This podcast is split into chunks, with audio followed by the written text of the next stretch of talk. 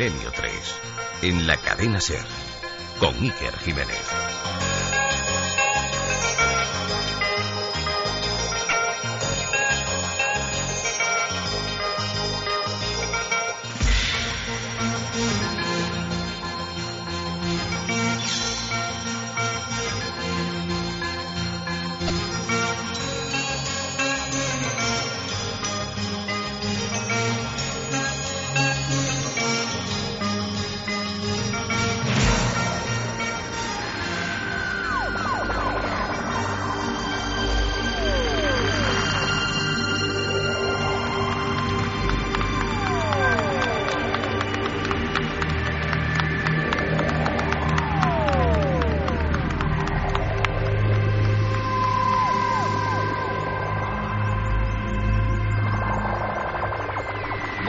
Amigos, Alerta OVNI 2012, Cúpula del Milenio Valladolid, una noche de misterios, una noche de búsqueda, una noche inolvidable.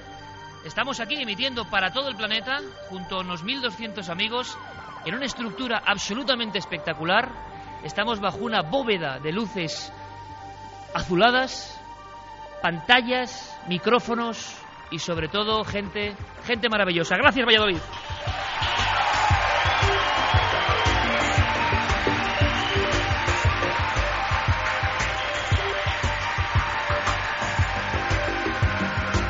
Gracias porque, porque es muy difícil, eh, de verdad, eh, expresar y sintonizar lo que ahora mismo nos recorre el cuerpo.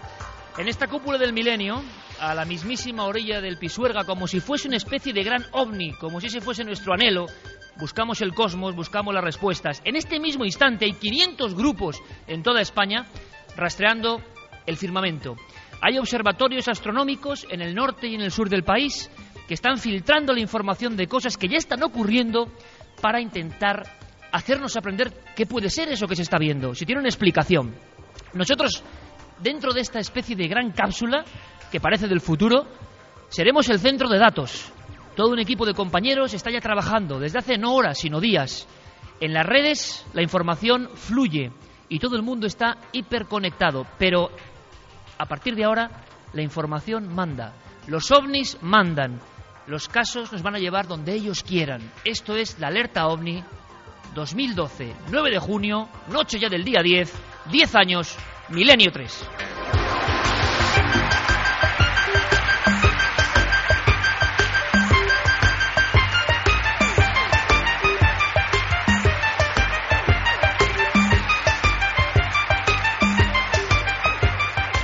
Ahora mismo en una gigantesca pantalla eh, observamos a miles de amigos, a personas, intuimos a otras muchas en montes, en playas, en caminos, niños, mayores, personas de las fuerzas de seguridad que sabemos que están trabajando de forma voluntaria para eh, señalizar caminos, lugares, perímetros y han pasado cosas. Carmen, buenas noches.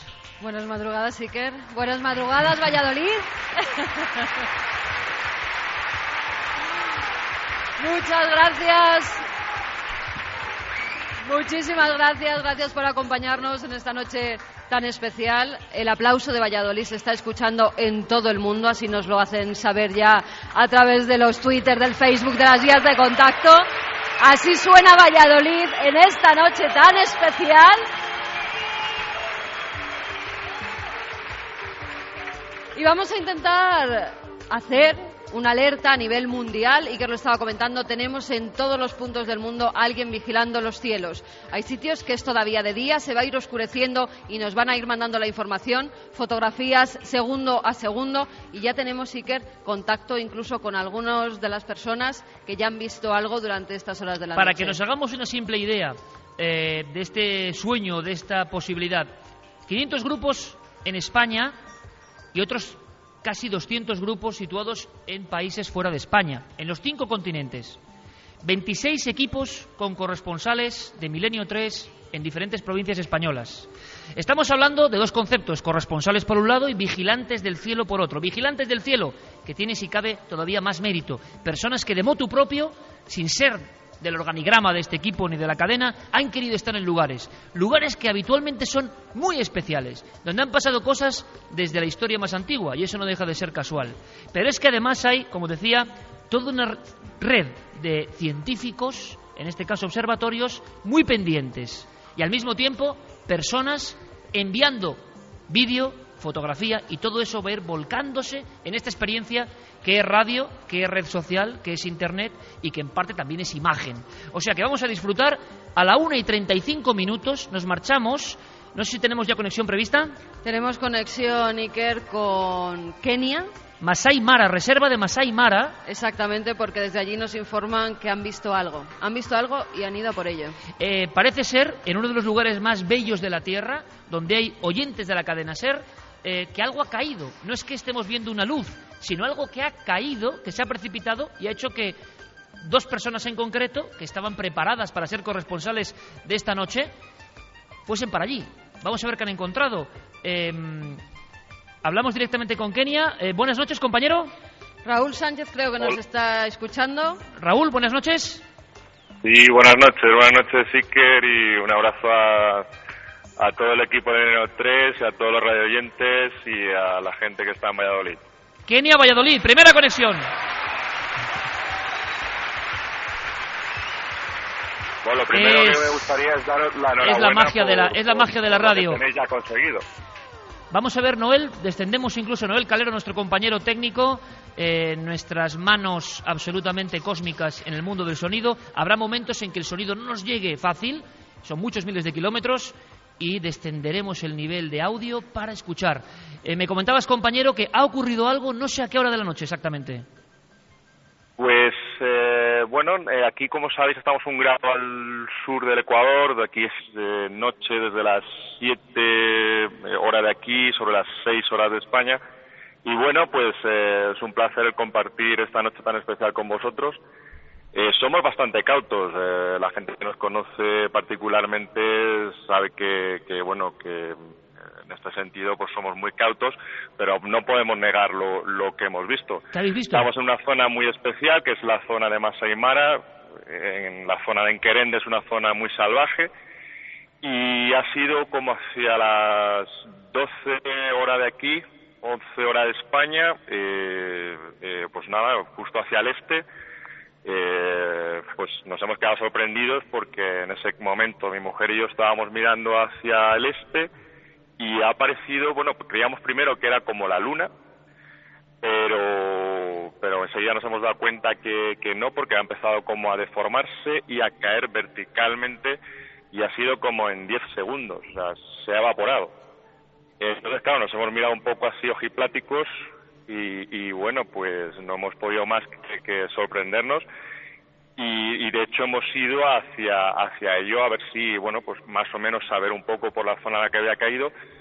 Lo que pasa que, bueno, al ser ya de noche, la zona esta es muy salvaje, estamos rodeados de animales, etcétera, y bueno, hoy ha sido un poco complicado saber si ha caído algo o no. No habéis encontrado bueno, nada, ¿no? eh, No, no lo hemos podido, o sea, lo que hemos contemplado es a, a nivel de- de- del cielo, ¿no? O sea, luego, yo particularmente lo he visto como evaporarse, de hecho, parecía como un globo, etcétera, lo que pasa que esta zona, como ya digo, pues es poco habitada, estamos prácticamente muy poquitos, muy poquitos humanos aquí conviviendo con los, con los animales, y, y es muy raro que se den estas cosas. Pero Bueno, bueno, también pues- es que es una zona muy mágica, o sea que Mm, no te con mucha preocupes porque energía, seguimos o sea que en aquí puede contacto. Si a lo largo de la noche ocurre cualquier cosa, y además hemos pedido una información directamente a Alberto Jiménez del Observatorio de Borovia en Soria, para que vaya recopilando información de, en el punto concreto del planeta, qué puede ser eso, con esa forma, y que cambie de forma y se disuelva, si puede ser algún tipo de fenómeno natural. Seguimos en contacto. Gracias, compañero. Estaríamos encantados de conocer. Un abrazo a todos. Como, estamos en Valladolid y nos interesa especialmente, eso está claro, España, nuestra piel de toro, eh, lo lógico es empezar directamente por el grupo que en un punto de esta provincia, además, por cierto, una provincia absolutamente clásica en el asunto ovni, eh, es curioso y habría que preguntarse por qué. En esta zona de España ha habido tantos casos clásicos maravillosos, cercanos, por cierto, y con todo tipo de escenografía, además, impresionante, incluso investigaciones del ejército, lo lógico, como digo, es empezar por ahí, eh, viendo si está ya todo preparado en un punto concreto donde parece que se decían que se había visto algo. eh, minutos antes de empezar el programa, nos llamaban o nos escribían diciendo que algo se había visto. Están con una unidad móvil, Iker, y están buscando el sitio concreto para que podamos escucharles muchísimo mejor desde aquí. Creo que sí que tenemos a Alberto Jiménez para que nos pueda dar una primera información de qué puede ser lo que han visto en Kenia. A ver si el equipo nos pasa con Alberto Jiménez. Alberto, buenas noches. Hola, buenas noches, Iker. Muy Alberto, buenas noches. Observatorio a las faldas del Moncayo. Hemos escuchado esa conexión con Kenia y nos han contado una descripción bastante curiosa de algo que se disuelve en el aire, que cambia, que tiene la forma de la luna. ¿Puede ser algo objetivo y científico y natural? Bueno, pues en nuestra opinión parece ser que sí, que es un fenómeno natural. ¿eh? Eh, hemos hecho un repaso, además, desde las coordenadas de- del lugar, desde Masai, eh, Mara y en Kenia. Eh, no ha aparecido ningún objeto especialmente extraño en cuanto, se, en cuanto se refiere a objetos artificiales de magnitud visible y lo que, eh, al hilo de lo que han contado eh, desde allí, pues eh, parece ser que las características responden a lo que sería un bólido. Un bólido es una especie de estrella fugaz, pero un poquito más gorda. ¿eh? Ya sabemos que las estrellas fugaces son resto de polvo de los cometas que entran en nuestra atmósfera ¿eh? y al entrar a toda velocidad se quema. Bien, pues si son granos de polvo son estrellas fugaces, pero si son piedras un poquito más gordas, entonces duran más tiempo en el, en el cielo. Un poco como los 20 segundos que han contado, incluso puede durar más. Puede llegar a durar hasta, hasta un minuto incluso. ¿eh? En ocasiones Alberto. estallan, en otras no. Sí. Por, por lo tanto, tenemos casi casi la matrícula de ese ovni y podemos decir que eh, casi con total seguridad, y esto es lo importante, ir viendo casos, aprendiendo, resolviendo los que podamos, nos encontraríamos ante la zona de Masai Mara, Kenia, con un bólido. Alberto, seguimos en contacto permanente toda la noche para la información astronómica, ¿te parece? Perfecto, aquí estaremos con vosotros. Un abrazo, Alberto. Un abrazo, Iker, un abrazo a todos los oyentes.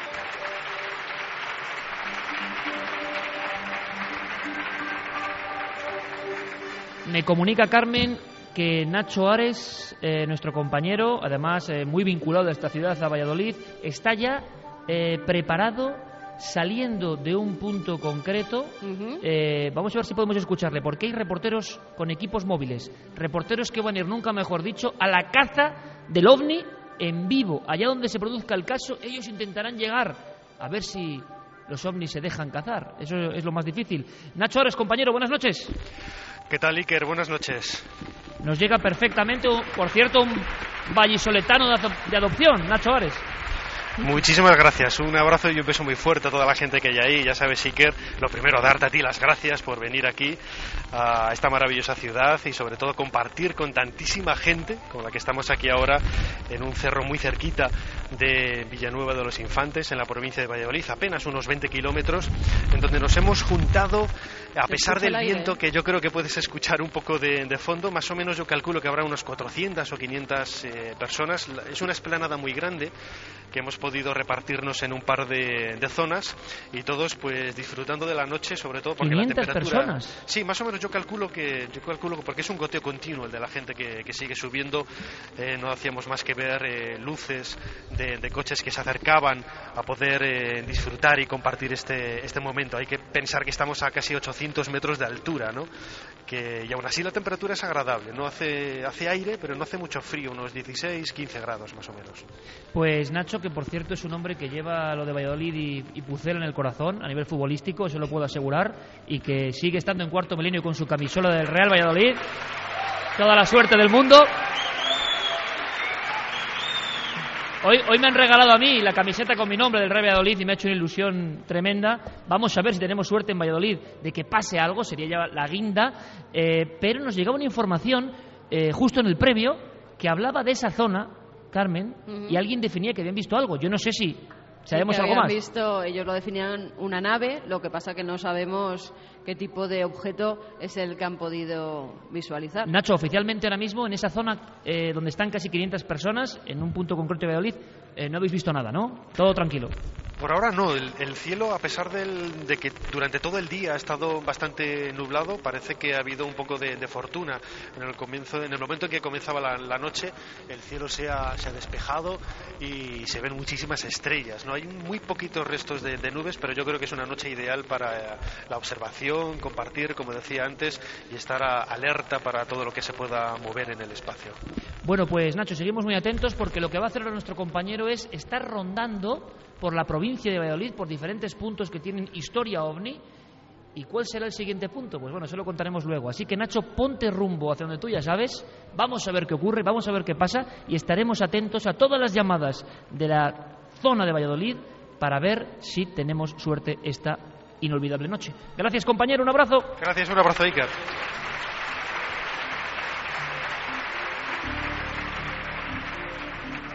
Vamos con las vías de contacto. Todo el mundo eh, hipervinculado con este gran cerebro azul que se abre en mitad de la ciudad de Valladolid, vías de contacto para que las personas desde cualquier lugar puedan seguir enviando su información. Claro que sí, vamos a abrir más vías de contacto de las habituales para que todo aquel que logre fotografiar algo extraño nos lo pueda enviar segundo a segundo. Como siempre tenemos nuestro mail milenio3 con número arroba cadenaser.com. Hemos habilitado dos mails más, alerta 2012 con números arroba ikerjiménez.com, alerta 2012 arroba ikerjiménez.com e info arroba ikerjiménez.com.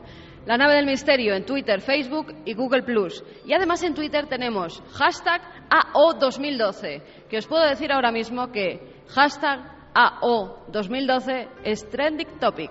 O sea, quiere Hemos que- superado al Presi.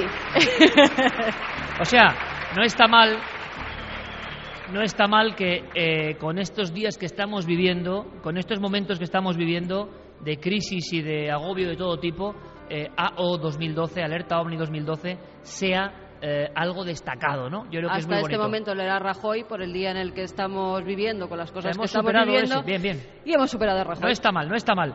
Javier Sierra, compañero, buenas noches. Muy buenas noches, Iker. Muy buenas noches, Valladolid. Muy buenas noches, Universo. Esta es una noche de radio y estrellas, Iker. Eh, lo que nos importa verdaderamente es saber que hay tantos miles de amigos ahí fuera, eh, soportando condiciones climatológicas adversas en algunos puntos, y les agradecemos desde luego el coraje que están poniendo para aguantar esta noche ahí. Claro. Y y los que están debajo de las estrellas en un cielo despejado y tienen la suerte de mirar ahí arriba. Vamos a seguro recibir un montón de información y os quiero contar algo y es que en las últimas horas tenemos información concreta en zonas de Ciudad Real y zona de Navarra de apariciones realmente raras y de las que realmente le dejan a uno con la sangre un poco helada porque son otro tipo de cosas de las que hemos hablado recientemente en nuestros programas ya no hablamos de luces sino hablamos de individuos o figuras en la carretera. Han llegado dos casos de última hora, de las, de las últimas horas prácticamente, provincia de Ciudad Real, provincia de Navarra. Desde luego queremos estar allí y saber qué ha ocurrido. Y el fenómeno es mundial, porque en estas últimas eh, jornadas, en esta última semana, han ocurrido muchas cosas alrededor del mundo respecto al tema ovni que hacía años que no veíamos. Por ejemplo, tú recordarás el famoso caso, y seguro que muchos de nuestros oyentes también, del 5 de marzo de 1979 en Canarias, cuando eh, miles de personas ven las evoluciones de unas extrañas nubes sobre los cielos de Canarias. Se discutió mucho sobre si se trataba de una prueba balística, de un Bueno, pues ese mismo fenómeno, prácticamente idéntico, ha ocurrido esta semana, el, el pasado día 7, el jueves, sobre Azerbaiyán, Israel, Líbano, Turquía. Se ha filmado, se ha filmado una especie, una especie de espiral extraña eh, sobre los cielos de toda esta zona, unos 200 kilómetros sobre el suelo, y mm, realmente se ha abierto un debate internacional de nuevo sobre el tema ovni como nunca. Es decir, que no solo es España, es el mundo. O sea que algo está pasando, algo está ocurriendo. Veréis, hay, hay zonas de España que tienen una larguísima tradición de, de que se ven luces extrañas desde la antigüedad. Una es el Coto de Doñana y toda la zona de su perímetro. Eh, en la región de Huelva, en las proximidades de la Palma del Condado, creo que tenemos a Pablo Villarrubia. Carmen, ¿puede ser? Sí, tenemos a Pablo que creo que ya nos está escuchando. Desde Va a ser otro de los reporteros móviles. Exactamente. Pablo Villarrubia, compañero, buenas noches. Amigo Iker, muy buenas noches. Buenas noches, compañero. Buenas noches, Pablito. ya en ruta. Eh, cuéntanos, ¿dónde estás y qué estás viendo? Muy rápidamente, en un flash, Pablo. Claro, estamos justo enfrente al embalse de Corumbel, junto al amigo y gran veterano investigador José Luis Hermida, y es un lugar mm, mágico. Estamos viendo ahora, hacer la luna de una forma espectacular, totalmente anaranjada, y solo con esta visión parece algo que vale la pena venir aquí a este sitio, ¿eh? Tenemos un poco de dificultad, eh, por lo menos a mí me llega, estoy seguro que al público también, con cierta dificultad del sonido, pero lo que vas a hacer ahora, Pablo, por supuesto, es ponerte en marcha, vas a acudir a una zona de auténtico poder en la región de Huelva, donde se han visto muchas cosas, y desde allí haremos la conexión. Así que nos marchamos de ruta. Pablo, buen viaje, gracias. Muchas gracias, amigo. Hasta breve. Veréis. Gracias, gracias. La verdad es que el público de Valladolid no nos podemos quejar, ¿eh? es afectivo 100% y eso se agradece muchísimo, aunque el programa es largo y hay que reservar fuerzas, ¿eh? que si no, me parece a mí que, que vais a acabar con las palmas un poco... Vosotros sois libres y el momento que os inspire, pues perfectamente, pero como, como saca un corresponsal, morimos aquí. ¿eh?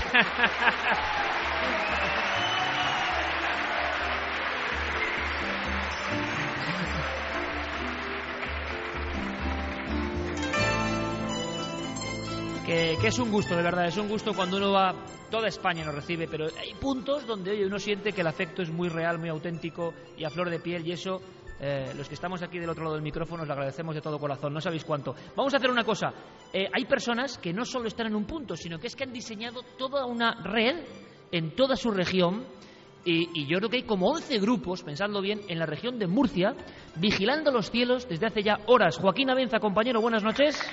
Buenas noches, Iker. Efectivamente, aquí estamos en la región de Murcia coordinando esos grupos y además eh, desde un lugar eh, emblemático, la zona de los rodeos, donde hay más de 100 personas que están con nosotros eh, vigilando esta noche este sitio tan especial. ¿Cómo tenéis la cuestión climatológica? Que esta noche va a ser importante porque hay zonas del norte de España donde sé que lo están pasando mal a nivel de cielo encapotado y de lluvia. ¿Cómo estáis vosotros, Bueno, aquí- Joaquín? Aquí la verdad es que estamos muy bien, habrá unos 20 grados más o menos, 20-22 grados aproximadamente. El cielo está, pues a veces despejado, a veces se, se capota un poquito, pero la verdad es que la visibilidad es bastante buena y bueno, va a ser agradabísima como no puede ser de otra manera en el mes de junio aquí en la región de Murcia.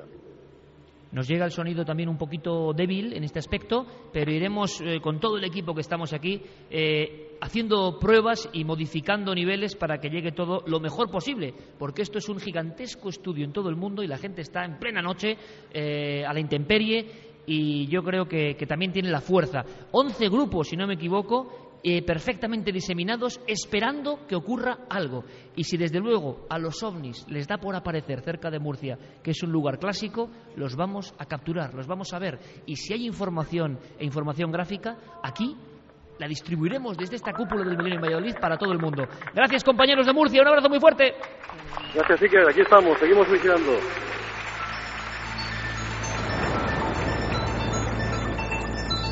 Vamos a también ver un poco la, versión más humana, más humana de esta alerta ovni, porque no todos son datos, no todos son corresponsales. Hoy no vais a ver trabajar, hoy vais a ver casi un carrusel, estamos en la SER, pero del misterio, vivo, directo, no va a haber tiempo ni de respirar y nosotros creemos que es lo que tenemos que hacer. Pero no nos vamos a olvidar de las pequeñas, grandes cosas humanas que ocurren una noche. Como dijo el maestro Antonio Josales hace muchos años en esta emisora, una noche una noche cualquiera, una noche cualquiera que nos muestra que el misterio es más de lo que pensábamos, que a veces no es solo ver un ovni, sino contemplar junto a tu padre, tu madre, tu novia, tu novio, el cielo y hacerte grandes preguntas. Esos momentos de reflexión casi mística, esos momentos que casi no se tienen porque hemos olvidado el cielo. Nosotros, sobre todo, ante todo, esta noche, a través de la fuerza de la SER, queremos reencontrarnos, no con los ovnis, sino con algo todavía más profundo, con el enorme misterio del cielo.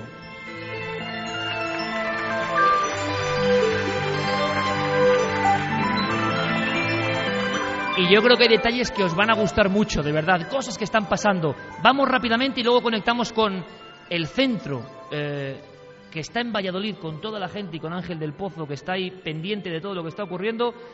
Santiago Camacho, le pido que aparezca raudo y veloz y lo va a hacer desde la redacción, desde el lugar de trabajo. Detrás de nosotros en esta cúpula hay un montón de personas currando de lo lindo, poniendo a punto ordenadores, imágenes. Ha habido una simbiosis muy bonita de Milenio 3 y de Cuarto Milenio. Somos todos la misma nave y estamos trabajando a tope para que a través de, por ejemplo, ikerjiménez.com y cadenaser.com, toda la información con un clic se Ya pueda han ver. llegado, ya han llegado fotografías. Están llegando Dentro de fotografías. poco las Ahora las veremos. sí. Vamos a ver si tenemos conexión. Santiago Camacho, compañero de redacción. Buenas noches, Iker.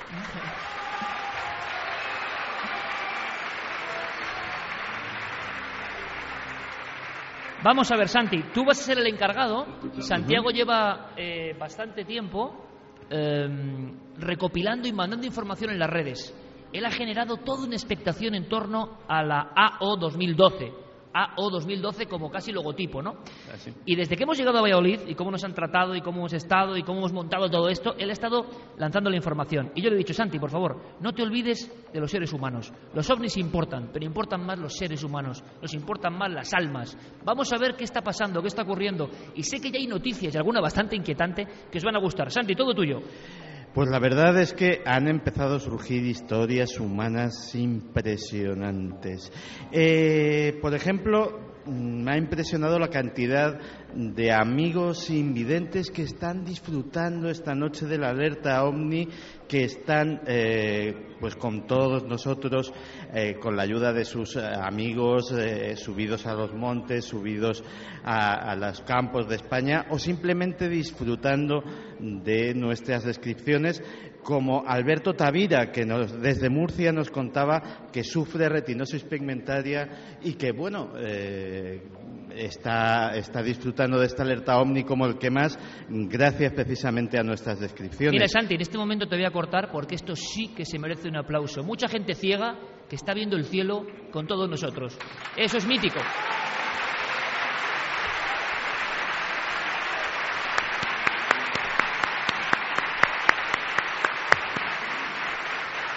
Para toda esa gente ¿no? Que, que no puede ver, que no puede ver con los ojos, pero puede ver con el corazón y que no han perdido la ilusión ni la emoción y mira que tienen un reto difícil. ¿eh? Y sabemos de muchos que se han incluso organizado con amigos para estar en lugares observando el cielo. Es que son historias que, que le dejan a uno de verdad, no sé, es, es emocionante. Santi, continúa, compañero. También lo has mencionado antes, eh, miembros de las fuerzas de orden público están colaborando, están prestando su ayuda a llegar a las personas que quieren eh, alcanzar los puntos de observación, que quieren reunirse con grupos que ya están establecidos y nos ponían el ejemplo de la Guardia Civil de Sevilla que está mostrando el camino a los puntos de encuentro a todo el mundo que se lo eh, solicita. También decías que había habido alguna noticia inquietante y eh, la noticia inquietante se ha generado aquí mismo, en Valladolid, porque nuestros compañeros de la sede en Valladolid han recibido una llamada de una mujer eh, que eh, presuntamente fue abducida hace tiempo y que nos hacía esta profecía que dentro de apenas un ratito, a las tres y media de la madrugada, eh, nuestros visitantes van a tomar contacto con nosotros y va a ser algo realmente sonado. A las 3 y 30. A las 3.30 de la madrugada es cuando esta mujer ha hecho Preparaos. su profecía a nuestros compañeros de la sede en Valladolid. Sí, sí, nos lo tomamos a risa, pero ¿y si pasa algo? Todas las historias de alertas ovni, y hoy hay compañeros muy míticos vigilando el cielo, que luego presentaremos. Eh, siempre ha habido un señor X, un extraño informante, alguien que en estos acontecimientos daba un dato concreto de que algo iba a ocurrir. O incluso una fecha, Iker, porque muchas de las alertas ovni eh, tienen detrás la historia de una llamada de teléfono de alguien que dice haber recibido un mensaje psicográfico de los Previo contacto, ¿no? Casi. Exactamente. Muchas alertas han sido avistamientos previa cita, que en la mayoría de ocasiones terminaban en nada, pero algunos han, han dado un buen susto. Sí. Esta señora dice que a las tres y media y que en Valladolid. Nosotros no conocemos el caso de esta señora, pero No, desde luego que no. mm, desde luego si aparece algo sobre la cúpula, yo le diré de, de acuerdo. O sea, usted Mira, está en lo cierto. También nos escriben desde la base aérea de Torrejón de Ardoz. Juan Carlos está en la azotea disfrutando de la alerta OVNI 2012 y dice que lo curioso es que no pasan aviones. Eso será por algo, porque estamos esperando las naves. Bueno, Bueno, nos que interesan estén muy atentos nos desde la base aérea. exactamente ese tipo de testigos que están ahora mismo en torres de control de aeropuertos que pueden estar escuchando el programa en bases aéreas o en lugares eh, como observatorios meteorológicos que también tienen Y atentos también por la zona de León porque se está viendo algo. Carlos Mellado, objeto rojo, nos dice quizá estrella fugaz, no lo sabemos, a gran velocidad, dirección sur-norte en León, zona de Corbillos. Eh, Corbillos, sitio también. en fin. Corbillos de la Sobarriba. Exacto, Corbillos de la Sobarriba. Eh, León, eh, un primer avistamiento en el sentido de alguien que ha visto algo que, que- que no sabe lo que es. Vamos a ver si podemos ayudarle a nivel incluso astronómico, tanto con los observatorios de Moncayo, de Borovia, en Soria, como del Madén de la Plata, en Sevilla. Paco Pérez Caballero es otro de los compañeros del programa de televisión de Cuarto Milenio, que yo le he encargado una misión curiosa.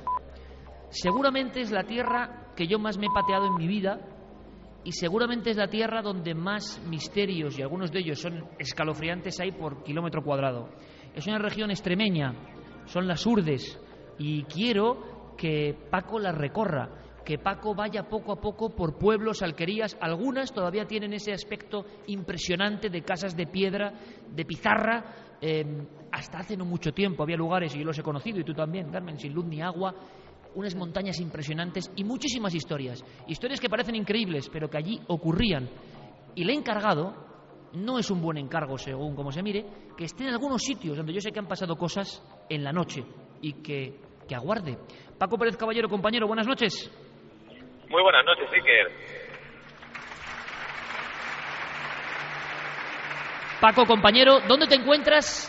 Estás llegando a la zona, a la región de las Urdes, vas en un vehículo, vas con cámara, vas con cámara nocturna, imagino que el viaje ha sido absolutamente plácido. ¿Estás cerca de la región de las Urdes ya? Estoy justo a la entrada de Camino Morisco. Eh, hemos detenido el coche para hablar con vosotros porque teníamos miedo de que por esta zona se perdiera la cobertura.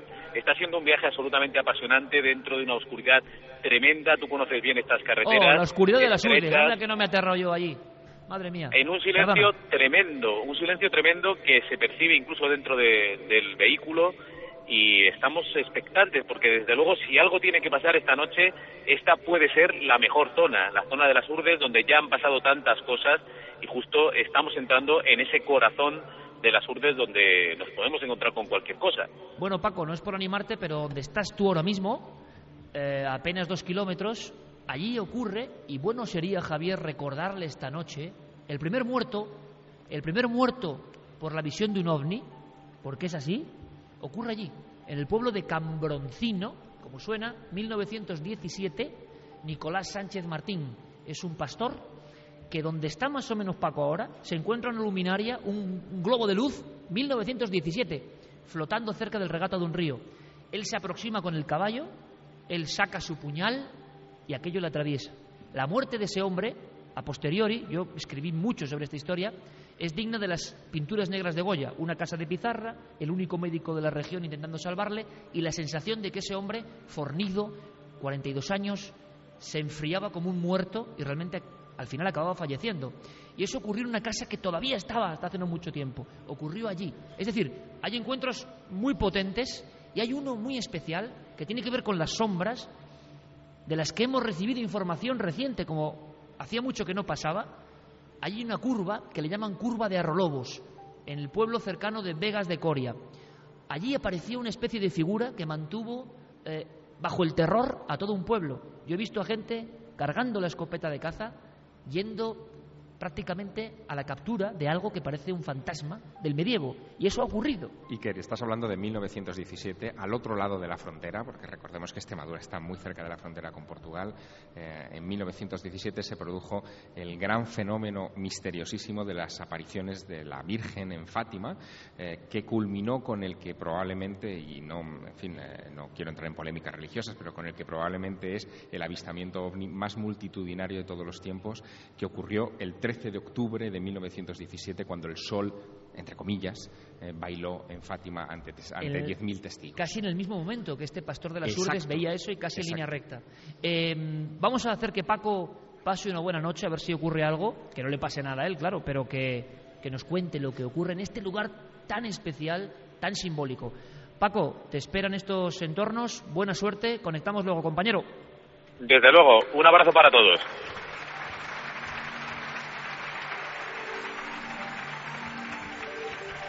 Vamos ahora a un lugar de Madrid. Eh, Madrid está bastante perimetrado y se han elegido además lugares eh, pantanos en concreto. Sí. Es curioso cómo los investigadores les hemos dado libertad para elegir su sitio concreto. Y claro, hay algunos con una amplísima historia. Uno de ellos es el pantano del Atazar. En el pantano del Atazar, a final de los años 70, también hubo historias de este tipo. Historias que no solo van al fenómeno ovni, sino a apariciones, a figuras y a grupos de investigación que luego además se disolvieron, que pasaron allí noches de auténtico terror.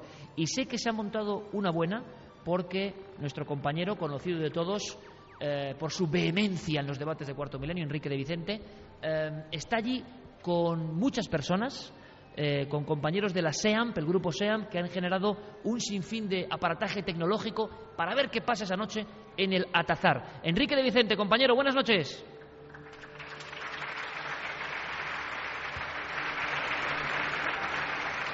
Vamos a ver, Enrique, si nos llega tu saludo. Enrique, buenas noches. Enrique, o, se ha callado por... por... O le han abducido. o, o algo ha pasado ya con Enrique de Vicente. Vamos a hacer el llamamiento, Enrique. Iker, Iker, Ahora, ahora Enrique. se te oye, Enrique. ¿Dónde estás, compañero? ¿Qué tal? ¿Cómo estáis? Mira, Estamos yo, fantásticamente. Lo que puedo, seguido por una multitud, he pedido a varias personas que hagan cálculos. Esto va aumentando. Bueno, hay gente que ha empezado a irse. Solamente aquí en el plano hay unas 400 personas llegadas en cerca de 150 que es desde todas partes, han venido desde todas partes de España. Pero me han dicho que hay, muchísima gente perdida por las carreteras de los alrededores y segundo, hay otros coches patrullando. Y, y bueno, hasta el momento no hemos visto nada que una prueba que alguien nos ha querido eh, y eso sí, hay que alertar, hay que tener mucho cuidado porque, hombre, lo anormal es que no hubiera algún gracioso o algunos graciosos organizados dispuestos a intentar tomarnos el pelo. O sea, ¿me quieres decir, eh, Enrique, que ha habido personas que han intentado, eh, bueno, pues, Pequeñas bromas. boico- pequeñas bromas o grandes bromas, boicotear la alerta, ¿no? Pequeñas qué- bromas. qué- ridículo, ¿no? Vamos a dejar pasar el tiempo. O sea, no demos a lo que hace una hormiga como si fuera un elefante. Eh, no nos Bueno, diga... pues yo les voy a dar otra noticia. Somos Trending Topic también.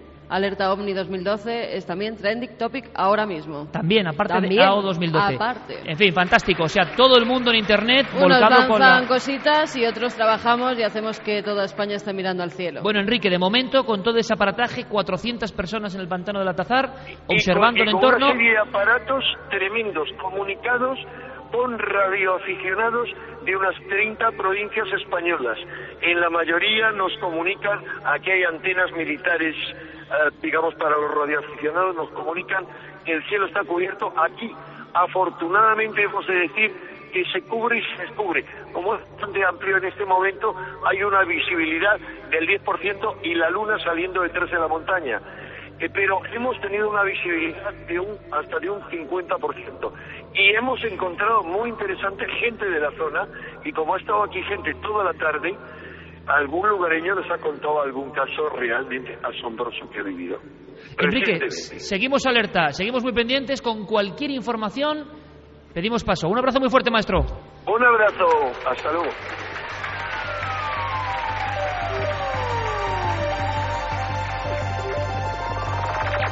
Siguen pasando cosas, nos sigue llegando información. Carlos Bogdanich dice haber visto con el grupo dos destellos en la zona de Murillo de Gallego, en Aragón.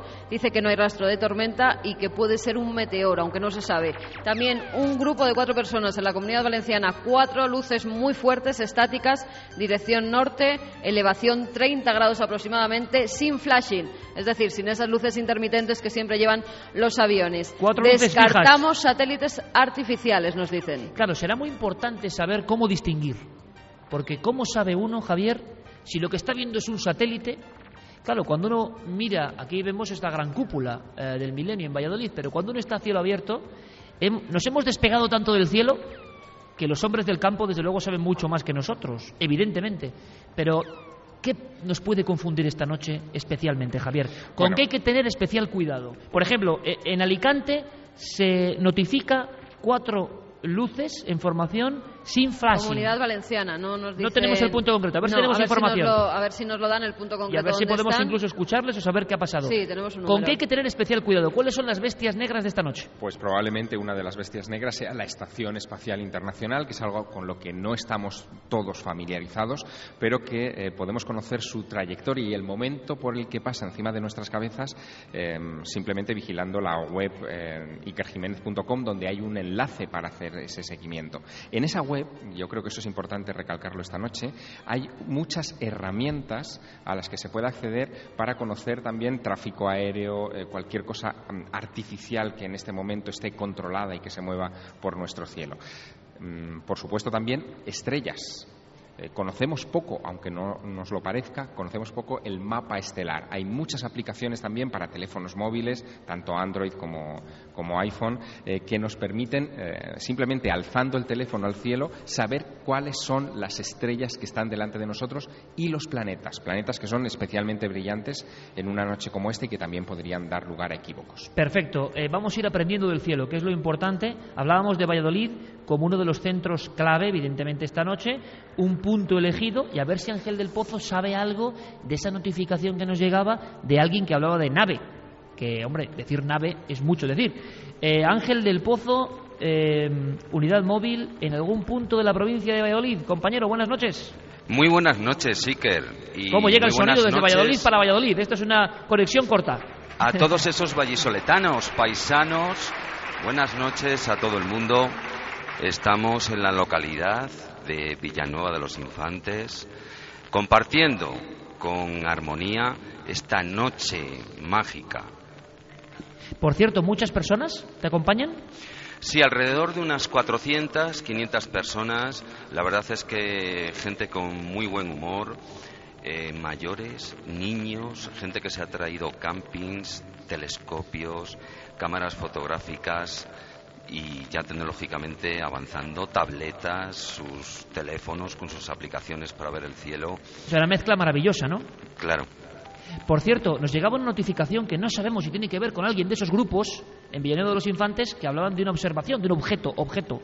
¿Sabéis algo, Ángel? Eh, no, eh, yo he testeado por aquí y no he tenido noticias. Eh, estamos muy atentos al cielo y desde luego... ¿Cielo encapotado, con esa- compañero? Con esa noticia sorprendente a las tres y media de la mañana, pues mucho más, claro. Claro, hay que estar muy atentos. Han profetizado tres y media y sobre Valladolid. Creo que era la profecía. No sé si luego nos dará más datos Santi. Eh, Ángel, estamos muy atentos a cualquier información. Gracias y gracias a toda esa gente de Valladolid que se ha volcado 500 personas en esa región. Gracias, compañero. Gracias, hasta luego.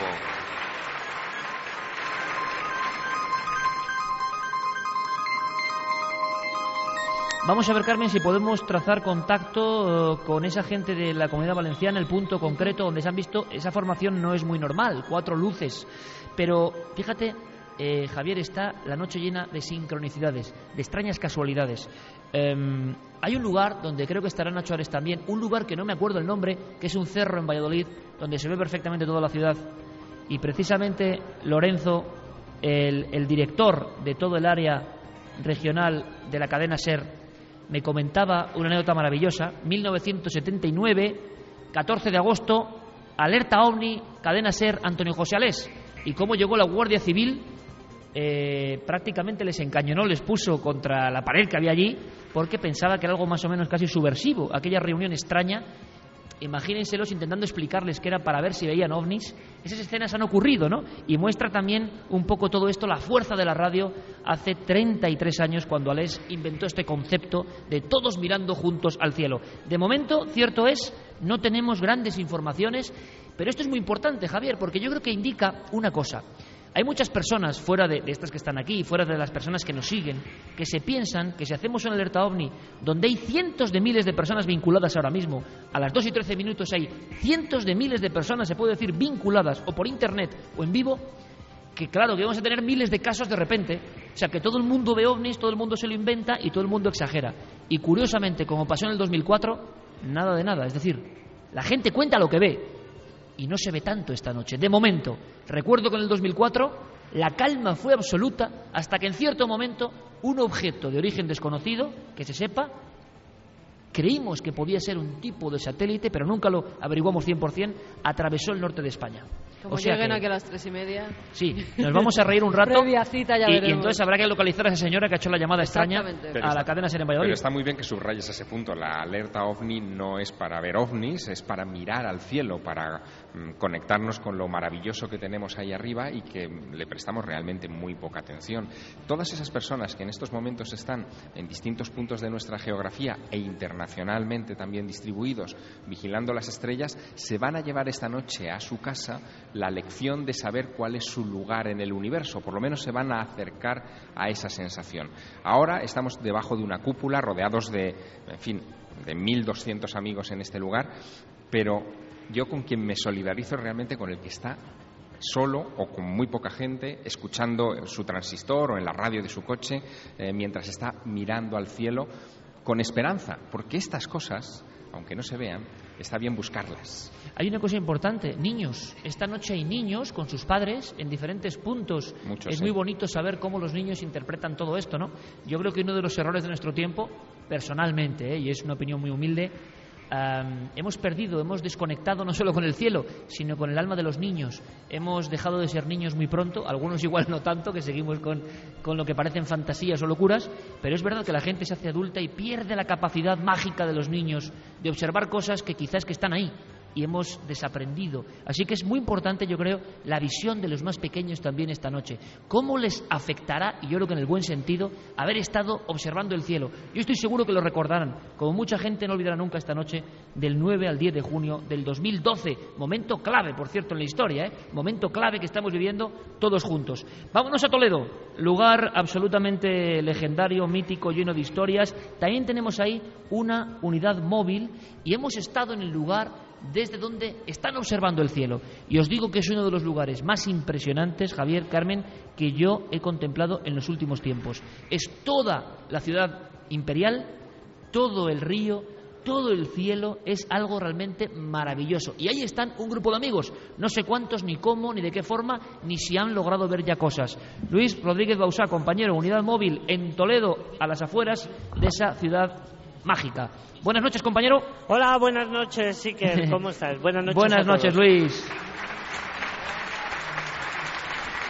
Bueno, haznos tu fotografía. Quiero que el público aquí y en todo el mundo sepa que cómo está el ambiente en Toledo. Escuchamos voces por allá al fondo. Cuéntanos. Eh, pues mira, Iker, estamos realmente encantados. No solo porque, como tú dices, el, el paisaje que nosotros observamos es absolutamente fantástico, sino porque hasta aquí, hasta el emplazamiento, hasta este cigarral de Adolfo, han llegado familias enteras. Ha venido gente de Valencia, gente de Parla, y como no podía ser de otra manera en esta ciudad, tenemos gente de Ecuador, tenemos gente de todos los pueblos de la provincia, de Cuenca, de Guadalajara, y efectivamente, Iker, un poquito antes de que empezara la alerta OVNI, un grupo de los aquí presentes, te adelanto que somos en torno a las 150 200 personas, hemos copado este emplazamiento que Carmen y tú tuvisteis la ocasión de visitar, pues un grupo de 10, 15, 20 personas que se habían adelantado han podido fotografiar, ver una cosa un tanto extraña en el cielo, han sido capaces de hacer una foto y lo hemos mandado inmediatamente desde esta corresponsalía. Aquí quedamos a la espera de que allí, quienes entendéis, decidáis si lo que hemos visto entra dentro de lo absolutamente normal o es algo, algo extraordinario. ¿Y cómo era el aspecto de eso que se ha fotografiado Pues- sobre Toledo? Es una luz blanca, luminosa, que ha estado en- a veces parada y a veces un poquito en movimiento. Ha estado, yo calculo que unos 15-20 segundos en una dirección noroeste y de repente ha desaparecido. Solo nos ha dado tiempo a una de las chicas que estaban aquí a hacer un par de fotos, yo creo que con cierta nitidez, cierta claridad, y estamos a la espera de que si tenéis ocasión eh, nos comuniquéis lo, lo que os parece. Perfecto, pues llegará esa información, podremos eh, reproducirla aquí en las pantallas de esta cúpula del milenio y desde aquí ser emitida directamente a través de cadenaser.com y de ikerjiménez.com, porque cientos de miles de personas están viendo desde sus pantallas en cualquier lugar del planeta lo que estamos haciendo aquí, lo que estamos compartiendo un poco entre todos en esta experiencia. Así que sobre Toledo una fotografía que veremos qué es, a ver si podemos darle una solución, que es lo suyo. Eh, vamos rápidamente a una zona de Aragón con un observatorio astronómico. Eh, allí está Ángel Briongos y tenemos unidad móvil preparada porque en ese lugar hace unos días también se fotografió algo extraño, una especie de forma oscura atravesando el cielo y que sorprendió a todas las personas que estaban además haciendo los preparativos para esta alerta OVNI 2012. Ángel Briongos, compañero, buenas noches. Vamos a ver Ángel Briongos, un poco de suspense. Ángel, buenas noches. Vamos a conectar con Calatorao, en la provincia de Zaragoza. Vamos a ver si nos reciben allí. Ángel Briongos, compañero, buenas noches. Hola, buenas noches. Hola Ángel, buenas noches. Eh, te haces de rogar, compañero.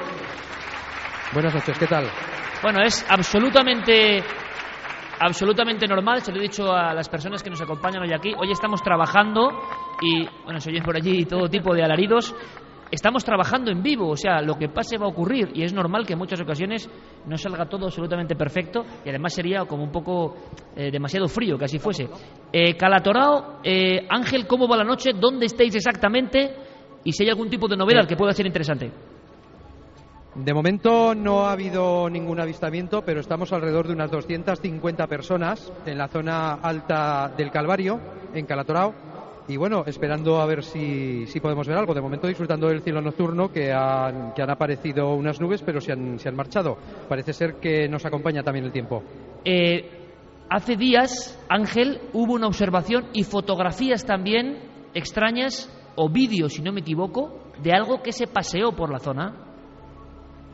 Sí, la verdad es que se pasearon hace dos semanas exactamente, el domingo por, por la tarde de hace dos semanas. Y es muy curioso porque supongo que habrás tenido ocasión de ver las imágenes.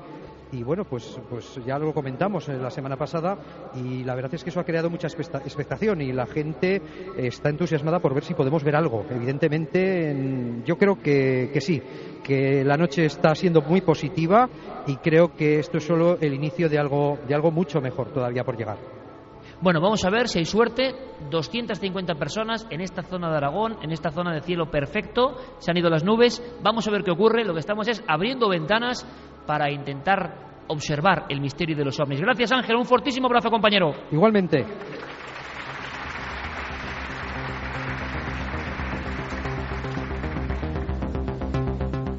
Hay muchas personas en diferentes lugares, eh, estamos recibiendo la información y está llegando tal saturación eh, de comunicaciones que ahora mismo es incluso complicado. Nos vamos pasando, Carmen, la información que vaya llegando y los compañeros en diferentes unidades móviles. En este momento, en la ruta, nuestros compañeros desplazados en esos vehículos con cámara, vamos a ver si captan, si perciben algo. Eh, Javier, de momento, informaciones que yo creo que es la gran clave. No hay nada especialmente espectacular. De Esas cuatro luces sobre Valencia. ¿Has visto las fotos? He ido justo detrás a la trastienda que tenemos aquí para ver si nos habían llegado ya esas imágenes. Todavía no las estamos procesando, pero estarán al llegar y enseguida, en cuanto tengamos alguna información, la comentaremos. Vamos, me gustaría. Vamos a eh, una cueva. ¿A una cueva? Sí. ¿A una cueva prehistórica? A una cueva prehistórica. Diego Marañón nos está escuchando desde la cueva del Soplao. Creo que ya nos oye Diego, buenas noches. Hola, buenas noches Carmen, buenas noches Valladolid, buenas noches Alerta 2012, ¿qué tal? Madre mía, qué expectación. Oye, es bonito esto porque fijaos la conexión, ¿no? Entre un lugar tan futurista como este. ¿Nos estáis viendo?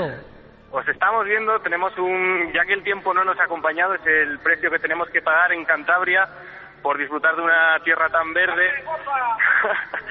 ya que el tiempo no nos acompaña y el cielo está un poco nublado, hemos colocado un, proyector de vídeo donde estamos siguiendo la emisión a través de cadenaser.com con un poquito de retraso, pero la verdad que muy a gusto, con gente estupenda y, nada, encantados aquí en el Soplao, siguiendo la alerta 2012. La, la, conexión maravillosa entre un lugar tan futurista como este y una cueva maravillosa también, antiquísima, eh, con legados, digamos, de la naturaleza más remota. Pero lluvia, por lo tanto, en Cantabria que impide la observación del cielo. A ver si por lo menos a lo largo de la noche podéis salir fuera ¿no? y observar algo. Más una especie de, de división de grupos. Tenemos un grupo de gente que, que está a oscuras completamente en la zona del aparcamiento del Soplao que tienen un, cielo absolutamente despejado, sin ningún tipo de contaminación lumínica, y un grupo de otras entre 50 y 100 personas estamos reunidas alrededor de, un sitio un poquito más iluminado y siguiendo con vosotros eh, la emisión en directo. De momento no nos llueve, Iker, esperemos que, nos aguante hasta el final. Eh, pero el cielo lamentablemente pues eh, la verdad es que no nos acompaña, está bastante encapotado, pero muy bien. Hay fotografías del soplado, nos dicen. Hay fotografías, del soplado, sí. Bueno, de todas formas, Diego, estamos muy atentos. Ojalá abra el cielo, sea un poco. Eh, tenga un poco de misericordia con nosotros y con ese estamos grupo. viendo alguna fotografía. Ah, estamos viendo aquí en este momento. Con la pantalla que están viendo, donde sale tu cara, Iker, ahí la vemos estoy como viendo, en un muro. Estoy viendo mi careto en el soplado. O sea, eso es algo ya. Ahí esto, estamos, es la, ahí estamos. Esto es la comunicación total. El wifi a veces nos juega una, una mala pasada, pero lo estamos intentando, lo estamos intentando. Sí que sí que ha aparecido no, no digas que no sí que ha aparecido un ser extraño ahí me acabo de ver o sea que eso eso también da un poco de susto lo que están allí y dicen bueno pero esto qué es bueno de verdad gracias compañeros gracias a toda esa gente que está en el soplao que el tiempo no acompaña de momento y sin embargo no han querido abandonar su posición su lugar y están ahí observando. Seguro que va a haber suerte y seguro que va a ser una noche maravillosa gracias Diego un abrazo estamos en contacto permanente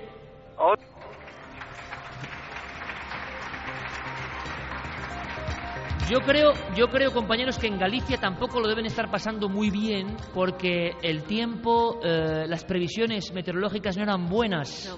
Pero allí está uno de los grandes investigadores españoles y en otro de esos puntos, de los raros de verdad, en el sentido de que hubo casos muy cercanos, con huellas. Tú recuerdas, Javier, toda la historia de la Oleda Gallega, año 96. Hubo un sitio en Friol. Eh, la Coruña. Que en la provincia de Lugo, exactamente. Que hubo investigaciones oficiales, hubo el descenso de una especie de objeto, hubo pisadas de algo, y allí, en ese lugar, en pleno monte, en plena noche, y yo no sé si igualecido eh, o la lluvia le está respetando, está Marcelino Requejo. Marcelino, buenas noches, compañero. Buenas noches, Iker, buenas noches, Javier, a toda la buenas noches. Buenas noches. Como ves, Marcelino, aquí con la gente de Valladolid es fácil hacer cualquier programa. Estamos muy bien arropados, estamos con, con auténtico calor humano aquí en la cúpula del milenio. Y tú estás en pleno monte. Em, ¿Te acompaña la climatología? Pues no, no, mira, está el cielo bastante cubierto, aunque a veces en la vertical se abren algunos claros y eso es lo que nos mantiene un poco animados a todos los amigos que han venido aquí de Ferrol, Coruña, Vigo, eh, Lugo también. Y bueno, eh, vamos aguantando porque a veces queda algún pequeño chaparrón, para otra vez y así pero bueno, si los claros se siguen manteniendo de vez en cuando, alguno que otro, pues seguiremos, seguiremos observando a ver qué pasa. Bueno, lo importante es que los ovnis, yo no sé si saben mucho de estrellas o de nubes, pero si aparecen, se van a aparecer. Si no aparecen, no. Pero a veces es un fenómeno, como allí ocurrió, mucho más próximo a la Tierra, ¿no, Marcelino? Aquí fue, como yo le denomino, ¿no? el, único caso en la historia de la, ufología mundial en el, que, el testigo nos ha descrito con todo lujo de detalles cómo descendían eh, esos seres de la, de la nave. De los ocho que venían en aquella esfera voladora, que se situó a 50 metros de donde estaba este testigo, y nosotros estamos ahora a pocos metros de ese lugar, pues descendieron tres al suelo y es cuando eh, días después conseguimos las huellas de escayola los moldes de los grandes que bajaron posteriormente y de los pequeños que habían bajado primero. Bueno, una historia impresionante. Vamos a ver si hay suerte, Marcelino, observando el cielo en un lugar que, si uno lo piensa, quizá fue pisado por entidades desconocidas o de otro mundo, o quién sabe por quién, pero ahí quedaron sus marcas y el equipo en su día de Marcelino Requejo, con un trabajo impresionante, llegó a tiempo, esto es un poco como el CSI, de sacar el molde de aquellas huellas. Marcelino, que siga la alerta, todos muy pendientes. Un fuerte abrazo, compañero. Igualmente, aquí estaremos, Iker. Un abrazo a todos.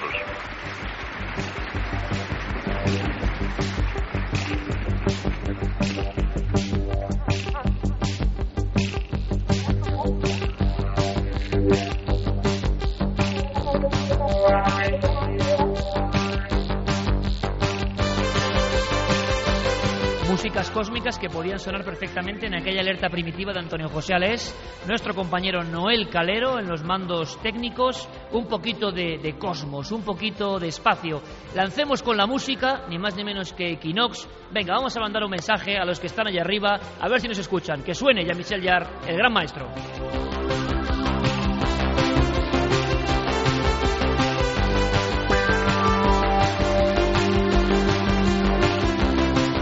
Durante una época, durante un tiempo, en muchas alertas ovni, esto es realidad, a mí me lo contaba Fernando Jiménez del Oso, ponían en grandes magnetofones la música de Jean-Michel Jarre porque creían que tenía algo que ver con los ovnis y ahí se lanzaba a los cielos y a veces hubo alguna que otra sorpresa. Fotos de gente reunida en Toledo, pero yo no sé si las fotos del objeto extraño que han captado. ¿Qué Creo sabemos? que esas nuestros compañeros, mira, esa es la foto de, de la gente que está. Que es una panorámica cigarral de Toledo que es impresionante. impresionante. El cigarral de Exacto. Adolfo. Exactamente. Lo que no nos ha llegado todavía es la fotografía, o por lo menos nuestros compañeros no la tienen preparada para que la emitamos. En cuanto la tengamos, pues saldrá a la luz. Pero fijaos, y puedo hacer esto que habitualmente no está bien, porque esto es un programa de radio, pero es que esta noche es un programa de radio de imagen y de todo. Y, esto estará llegando y llegará en días sucesivos. Si observáis, y le pido a nuestros compañeros eh, Merayo, Roberto Cuadrado, Sergio Fernández de Pinedo, a todos los que están ahí, a Mariano Revilla, a los compañeros Izaskun y John de la Web, a todos los que están ahí metidos en la redacción, que luego iremos conociendo, que pongan de nuevo, por favor, la, la imagen de la web, eh, perdón, la imagen de Toledo, la imagen que se está reproduciendo, porque ya observamos perfectamente cómo están las nubes y cómo en muchos lugares estamos peleando, ¿no? Entre los claros y las nubes. A ver si las nubes Sería bueno, como dice el querido compañero Jesús Callejo, un espantatormentas hoy, de esos que subían a lo alto del campanario, hacían su ensalmo y las nubes se marchaban. A ver si alguno que sepa alguna de estos conjuros nos ayuda, porque desde luego las nubes sí que, aunque no tenga nada que ver con los ovnis, puede hacer que decaiga el ánimo de los grupos que están ahí, que no contemplan los cielos, ¿no? Aunque hay Continuamos. grupos que parece que han visto algo. ¿Ah, sí? Carlos Bogdanich, que creo que ya nos está escuchando, al parecer ha visto algo. No sabemos si puede ser un meteorito, una estrella fugaz o algo por el estilo, pero él mismo nos lo va a contar. Buenas noches, Carlos. Buenas noches, Carmen. Buenas noches a todos, a todo el equipo. Cuéntanos, cuéntanos, haznos fotografía de dónde estás, con cuánta gente te has reunido y qué es lo que habéis visto, sobre todo. Pues mira, eh, un poco yo lo he hecho en plan de, de unidad móvil, porque nos vamos desplazando por distintos sitios en zonas apartadas y sobre la una y cuarto, una, sí más o menos la una y cuarto, una de 17 minutos, pues se, como el cielo estaba muy encapotado y entonces se pudo observar eh, el paso de, de como dos ráfagas de, de luz. Lo que pasa es que había mucha nube en ese momento y dio la sensación de que eso se perdía en el horizonte. Mm, realmente no, no sé decirte si era la caída de algún meteorito o lo que pasa es que iban en forma paralela y eh, las luces eh, se fueron difuminando. Mm, ahora tenemos el cielo más despejado y por lo tanto yo creo que si aparece algo tendremos más oportunidad de verlo. De ¿A qué hora fue, Carlos? Compañero, ¿a qué hora fue? Sobre la, sobre la una y cuarto, una, una y veinte de la madrugada. Y Un- que fue y sale veinte. primeramente. Dos, y dos fue de, nor- flasazos de nor- grandes. de norte a sur. eh, lo que pasa es que las nubes no permitían ver ningún tipo de objeto en concreto, pero sí se veía la luminosidad. eh, de dos puntos eh, luminosos que, que traspasaban, que pasaban el cielo de norte a sur. Pero bueno, de momento nos eh, ha impactado un poco eso y, como te digo, como estamos un poco haciendo un recorrido por, por muchos sitios, pues estamos, eh, como vamos con un vehículo descapotable, pues estamos el- con el cielo totalmente a descubierto. Podemos tener una observación eh, amplia de todo lo que sucede alrededor. Yo Pues te- no está- te mantendré, os mantendré informado de todo porque estamos un poco al, al tanto, como están todos los compañeros en distintos puntos de España, para ver si, si podemos ver algo. De cualquier Oye, manera, Carlos. son zonas, sí, Pues yo creo que de verdad es como da bastante envidia. Está Carlos Bogdanich en un vehículo descapotable, vagando por carreteras secundarias de una zona de Aragón y encima han visto algo y están siguiendo ese algo. Nos mantendrás informados al minuto, compañeros, si hay novedades. Un abrazo muy fuerte. por, por supuesto, un abrazo para todos, suerte. Venía, venía Javier Sierra, Raudo y Veló de la zona eh, de la cocina de ahí dentro. ¿Qué pasa? ¿Qué pasa por ahí? Bueno, he hablado con Luis Bausá hace un momento para repasar el asunto este de la fotografía y la fotografía se la vamos a pasar a Guillermo León para ver si nos la puede procesar, ampliar un poco más y estamos siguiéndole la pista. Todavía no sabemos nada. Bueno, de momento haciendo una especie de recopilación a las 2 y 33 minutos de esta alerta OVNI 2012, tenemos una observación al principio de la noche de cuatro esferas en algún punto de la comunidad valenciana. No tenemos muchos más datos, estamos procesando la información. En Toledo, sobre la 1 y 5 de la madrugada, se ha fotografiado algo que veremos y podréis ver qué es. Y sobre la 1 y cuarto, en la zona de Aragón, en la zona concreta donde está Carlos Bogdanic, no muy lejos de la capital de Zaragoza, esa especie de destellos. Y con lo que empezábamos el programa, tan lejos como en Kenia, la caída de un objeto que según los observatorios puede ser un bólido que ha generado esa especie de primitiva investigación. Vamos a conectar con la redacción, vamos a ver si podemos tener eh, tanto imagen como sonido de Javier Pérez Campos, porque quiero que nos cuente dónde hay informadores especiales que están observando los cielos en lugares muy exóticos. Yo creo que os puede sorprender ahora mismo, hiperconectados con nosotros, desde donde hay ojos y cámaras oteando los cielos. Eh, Javi, compañero. Hola Iker, buenas noches. Buenas noches, Javi. Buenas noches. Acostumbrado nuestro compañero Javier Pérez Campos y seguro que igual muchos os habéis visto en Cuarto Milenio sus aventuras y pasándolo muchas veces, por desgracia o por fortuna para él, bastante mal. En esos sitios donde pasa de todo, pues ahí suele estar él. Eh, hay lugares que pueden sorprender y son importantes a nivel internacional, donde ya vigilantes del cielo. Y cuéntame qué está llegando de interés, tanto internacional como, por supuesto, si hay alguna noticia más cercana. Pues desde luego, si empezamos yéndonos eh, bastante lejos, tenemos amigos en Kenia, como hemos hablado con ellos, en Stonehenge, en lugares eh, de poder, además. En Nicaragua también tenemos amigos, en Hawái, ni más ni menos, en China, en México, Argentina, eh, Bélgica, Irlanda, Inglaterra. Es decir, hay miles de amigos que se han sumado a esta fiesta de la radio y fiesta del misterio para vivirla con nosotros desde tan lejos. Pero acercándonos un poco más, eh, es cierto que estamos viendo cosas, eh, lo, eh, bueno, en el correo de alerta 2012 arroba están escribiendo montones de amigos asegurando que están viendo objetos extraños cruzando los cielos y es curioso, pero tengo dos casos con una pequeña diferencia de minutos en Tarragona. Javi Godillo, por ejemplo, me describía un objeto que ha cruzado en zigzag en los cielos de la Musara. Él lo, lo, ha visto, era de un objeto de color azul que iba haciendo curvas y que lo han visto al, de, al, menos tres personas y otros grupos que están escuchándonos desde allí. Además nos decía que es una zona, esta zona de la Musara, eh, muy especial porque han desaparecido personas en tiempos eh, remotos casi a causa de la niebla.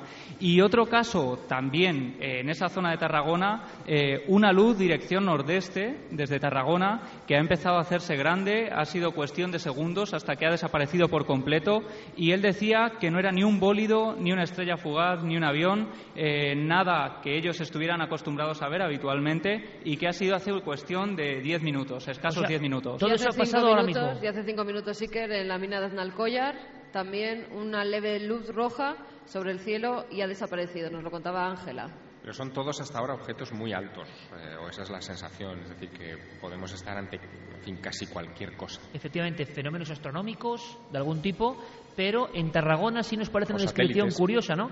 Algo en zigzag y de forma azulada. ¿Hay alguna cosa que pueda explicar eso? Vamos a ver si Alberto Jiménez del Observatorio de Borovia nos puede decir algo. Una cosa cayendo en zigzag y de forma azulada. Lo que sí es, es una zona muy especial. La Musara, es cierto, historias de ritos, historias un poco extrañas, historias de algunas personas algunas casas, algunos casos llegan hasta los 90 desaparecidas en extrañas circunstancias.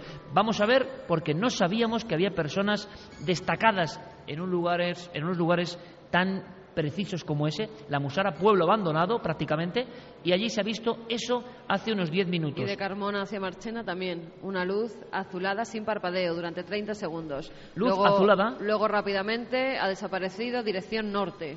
Pues me gustaría preguntarle eh, a Alberto Jiménez, eh, Observatorio de Borovia, si una luz azul tiene una explicación. Javier, yo no sé a primera vista si algún tipo de bólido de meteoro en su rozamiento genera ese efecto azul, pero luz azulada me parece bastante curioso y habría que indagar un poco. Y sobre todo el zigzag, eso sí que no se corresponde a ningún tipo de objeto natural que, que se conozca hasta la fecha. Vamos a conectar con Santiago Camacho porque queremos de nuevo conocer algo más, nueva remesa, historias humanas, historias diferentes.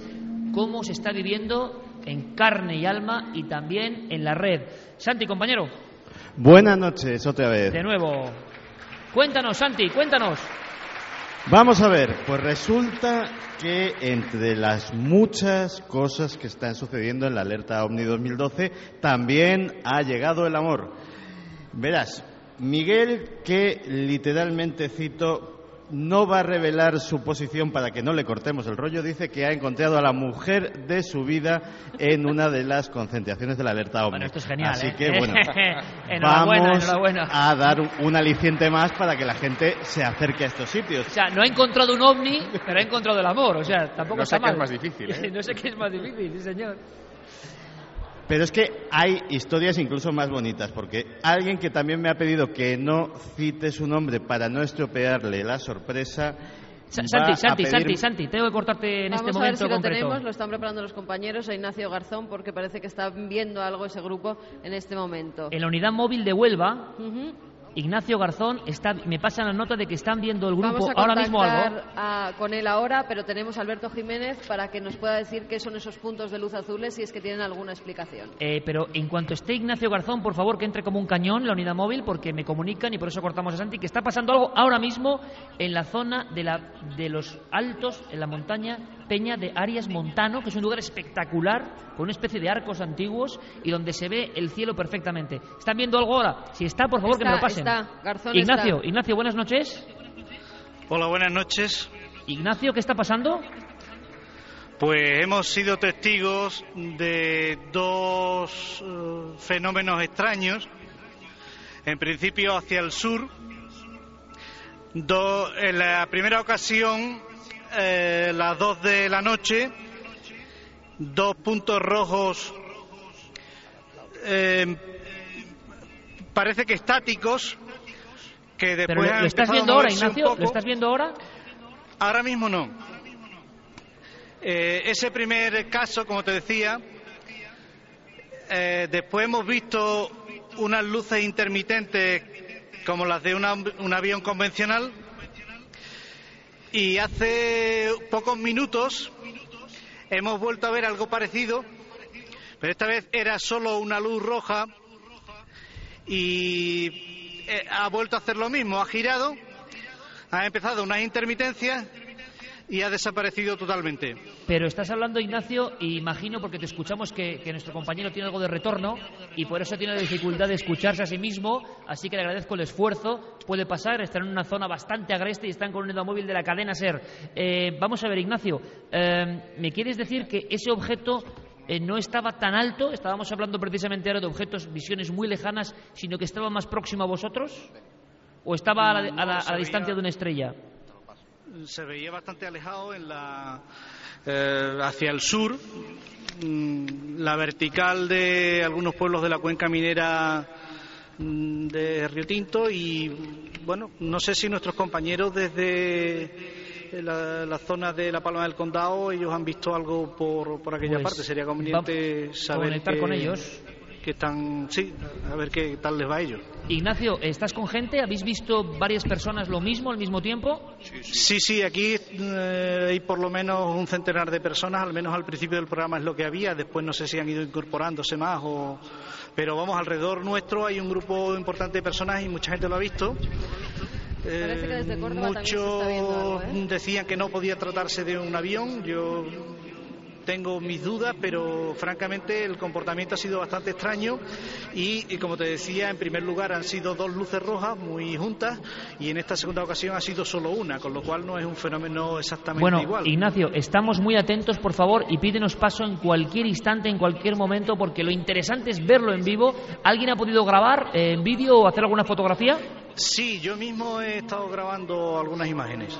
Bueno, vamos a ver si podemos a lo largo de la noche ver esa información, porque esto sí que es lo maravilloso. Siempre hablamos de fenómeno ovni como algo lejano, casos de no sé cuándo. Ya le está ocurriendo en vivo y lo han grabado en vivo. Ignacio, gran trabajo. Por cierto, Ignacio Garzón, que es una persona muy, puedo decirlo, escéptica. Y eso tiene un doble valor. No ha tenido ningún problema en estar con nosotros y, y os aseguro que es una persona que si ve algo, lo primero que va a pensar es en la hipótesis más lógica. Se está grabando, o se ha grabado hace tan solo unos minutos, sobre la vertical. La zona es el monte La Peña de Eres Montano, Ignacio. creo que hemos perdido, hemos perdido la- comunicación. La Sí. dirección sur sobre la vertical de la cuenca minera o incluso más allá. Podría perfectamente estar en lo que es la, la zona de la, de la campiña nubense. Por eso te digo que quizás los compañeros que están cerca de la palma del condado pues puede que hayan visto algo, no sé. Vamos a ver si nuestros compañeros pueden eh, conectar directamente con la Palma del Condado, con José Luis Hermida. Hay otro grupo cerca y ya sería muy interesante, por lo menos, cazar a un fenómeno y que se haya visto desde diferentes puntos. Pero es que estas horas que empieza a activarse esto, me cuentan 2 y 43, la noticia llega desde Extremadura. eh, hay un- Antes, antes Iker, tenemos desde Córdoba Ajá. a Alejandro López Andrada, que también ha visto algo, también han visto una especie de luz anaranjada. Creo que Alejandro nos está escuchando desde las minas del Soldado en Córdoba. Hola Carmen, ¿qué tal? Buenas noches. Hola Alejandro, buenas noches. Cuéntanos, ¿qué es lo que habéis visto? Bueno, pues aquí estamos rodeados de muchísima gente, más de 200 personas llenas de coches en torno a la estación del soldado.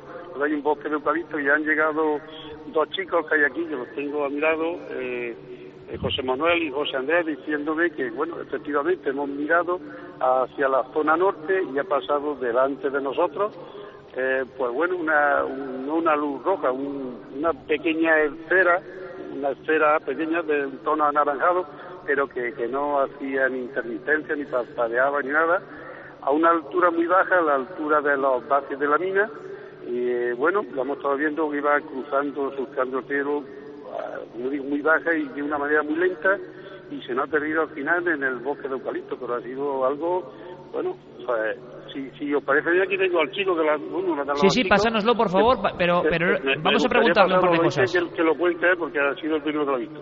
Te paso a José Manuel. José Manuel. José Manuel, buenas noches. Buenas noches. Eh, ha sido un avistamiento recientísimo, ha ocurrido hace poco y c- como me contaba Alejandro, no es mucha altura. No, no mucha altura, era, era bastante bajo, se veía bastante bajo. ¿Una esfera anaranjada o anaranjada? eh, Sí, sí, ¿Solamente un anaranjada, objeto? ni- no parpadeaba ni nada, era naranjada y a una altura bajita y una velocidad lenta, bastante lenta. ¿Qué altura más o menos? ¿Podemos calcular metros? Esta- estaba sobre los vacios, una altura de los vacios de la mina, más o menos, y no ha, ha seguido para adelante, hemos intentado seguirla, pero se ha perdido por el bosque de eucaliptos que hay aquí al lado. Eh, ¿Y a- alguien ha podido fotografiar o hacer vídeo de eso hemos que estaba más intentado, bajo? porque nos ha dado tiempo, iba, iba bastante lenta y hemos intentado echarle una foto, grabarlo, pero el móvil no captaba bien la esfera naranja.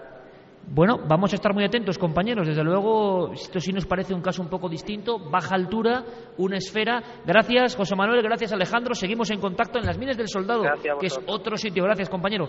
Otro sitio de esos que son de fotografía, porque es un poblado minero abandonado. Eh, con esas galerías, os imagináis, con ese lugar donde hubo mucho sufrimiento, eh, mucho trabajo, mucho esfuerzo y ahora completamente abandonado. Y en ese lugar, el grupo que está allí acaba de observar esta luminaria a no mucha altura.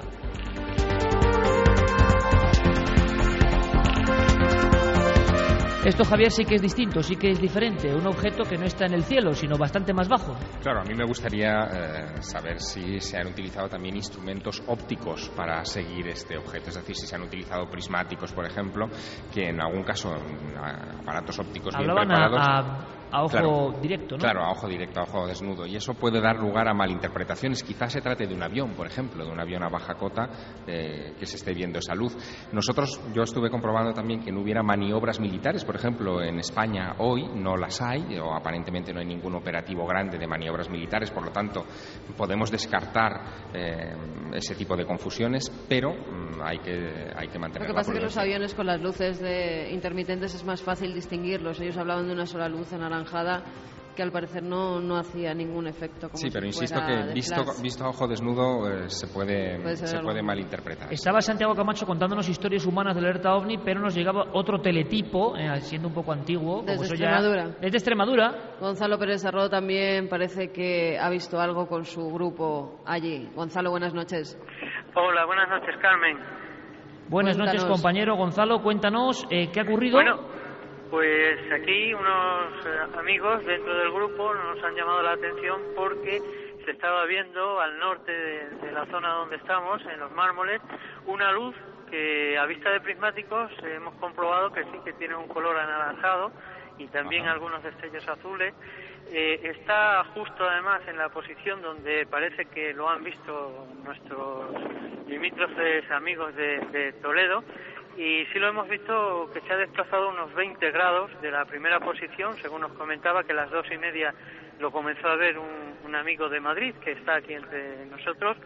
Y hemos comprobado que esta luz se va, perdona el viento, eh, se va alejando, se ha ido alejando y se la ha notado en intensidad y, y desplazamiento que, que se movía y que se iba alejando de nuestra posición. Lo que también hay que tener en cuenta que no se trata de un avión, está a muy baja altura y los aviones tenemos perfectamente identificada su ruta y no se corresponde y además son más rápidos en, en su vuelo. ¿Lo has logrado movimiento. observar con prismáticos, Gonzalo? Con prismáticos, sí, aquí todos estamos y además haciendo comparaciones de del desplazamiento que, que estaba teniendo esta luz que ya casi apenas se ve y que se corresponde con la posición además que y creo que la descripción de, que han dado los- nuestros amigos de Toledo ¿En qué dirección se desplazaba? en dirección norte según estamos Norte. nosotros situados Nuestro compañero Gonzalo, con un montón de personas, están en Bonal de Ibor, junto a unas ruinas romanas, en un lugar donde han pasado muchas cosas también, bien elegido, y resulta que han visto este objeto. ¿La hora sería, Gonzalo? A partir de las dos y media. Dos y media, que parece que es un momento donde en, sobre Cáceres, sobre Córdoba y sobre Huelva, un objeto que si bien no es idéntico, porque la primera aparición en Huelva son dos esferas, sí que parece en general que es una esfera anaranjada, bastante lenta, Y sobre el mapa dibuja una trayectoria coherente de, hacia el norte. Estamos viendo aquí en la cúpula del Milenio en Valladolid, estamos viendo en tiempo real y la gente a través de cadenaser.com y kerjiménez.com están viendo también mapas. Hay un momento en que se está mostrando un mapa de España sobre todo y sería muy interesante ponerlo en este instante porque quizá podamos imaginar una trayectoria. Son lugares bastante próximos, Cáceres, Córdoba, Huelva. Eh, y vamos a ver si podemos conectar con Huelva, con la, Pan- la Palma del Condado, porque es un lugar donde se podría ver. Pero hay una información eh, ahora me está pasando constantemente notas y hay una que no acabo de entender muy bien y que es diferente a todas las del resto de la noche. En Almería se dice niebla y miedo. Niebla y miedo, ¿por qué? ¿Qué está pasando en Almería? Pues tenemos allí a Alberto Cerezuela que en un momento determinado nos decía que una extraña niebla de repente nos ha envuelto a todos y el miedo pues yo creo que es mejor que nos lo cuente el Alberto Cerezuela. ¿Nos estás escuchando ya?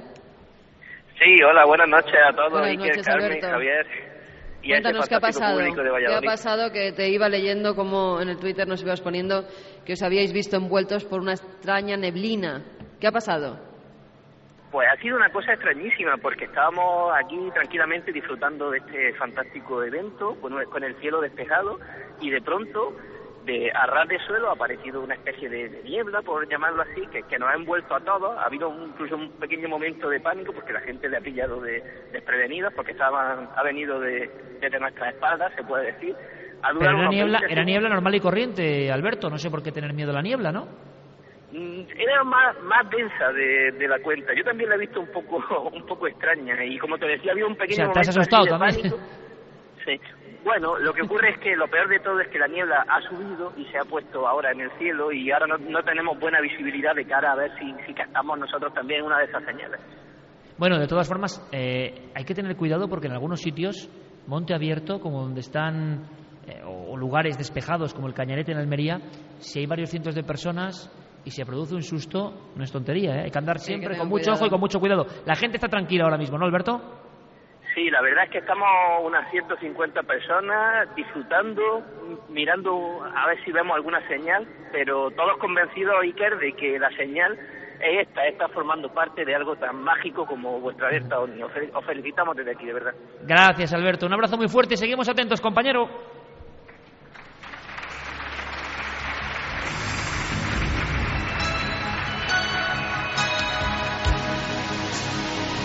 Parece mentira, pero son casi las 3 de la mañana. Son las 2 y 52 minutos. Repetimos vías de contacto rápidamente para todo el mundo, Carmen, porque Pues sí. está llegando mucha información. Parece que a partir de las 2 y media ha cambiado un poco el ciclo de las cosas y se está acelerando el acontecimiento. Yo voy a estar muy atento a las tres y media, a ver si al final a las tres y media pasa algo. ¿Quién sabe? Vamos a repetir las vías de contacto por si nos quieren enviar esas fotografías que tanto estamos esperando. A ver si Guillermo también las Me, sube. me me acaba de enseñar una fotografía en la tableta Javier. Sí, sí, la de Luis Bausa ya se ha eh, tuiteado eh, a través de Nave del Misterio y bueno...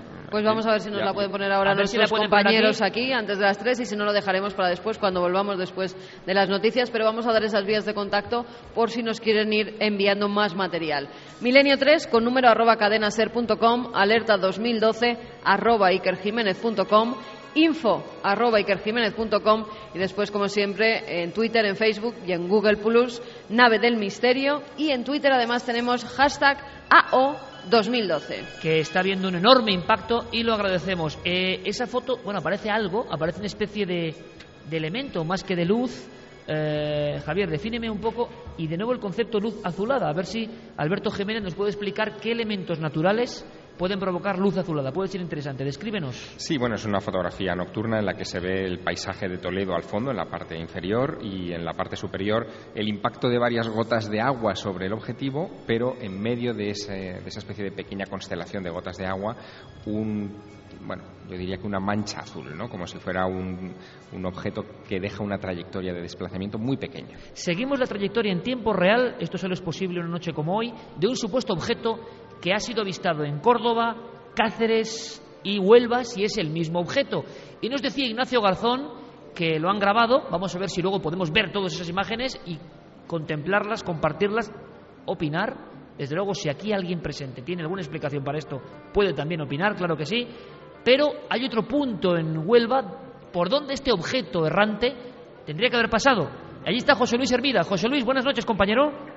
Eh, buenas noches, Iker, buenas noches. Estamos totalmente atentos al cielo que mira hacia la peña de.